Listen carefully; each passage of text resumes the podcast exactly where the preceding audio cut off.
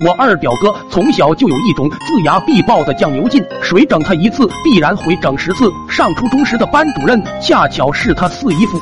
二表哥以为春天终于来了，不成想迎接的是春天他爹冬天大爷。一般别的老师遇到皮孩子，顶多训几句，可四姨夫就不一样了。只要二表哥上课敢睡觉，就会被丢黑板刷。要是看见二表哥打架，直接抓着棍子撵得二表哥在校园里转圈跑。此时二表哥心里别提有多委屈了，还不敢回家告状。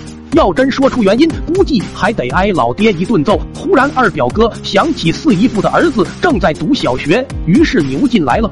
惹不起大的，难道还打不过小的？要说男人的面子，就得像超人一样，必须穿在外面。那天周五放学。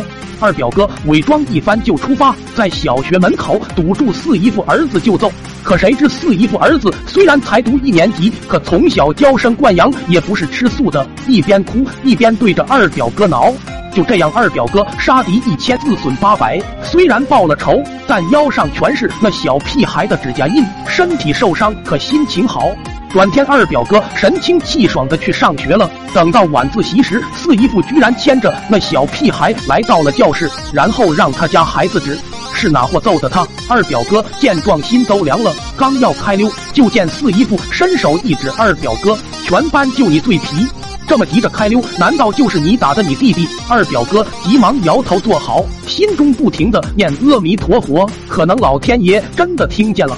小屁孩找了一圈也没认出来他，看着堂弟走出门，二表哥终于松了口气。正在这时，堂弟忽然回头说：“他记得那个人的声音，那人一边打一边骂，拿黑板刷丢我是不是？我打你儿子，大棒子撵我是不是？我打你儿子。”此言一出，所有人都把目光落在了二表哥身上，因为全班除了他，没有人有这种待遇。二表哥顿时傻眼了。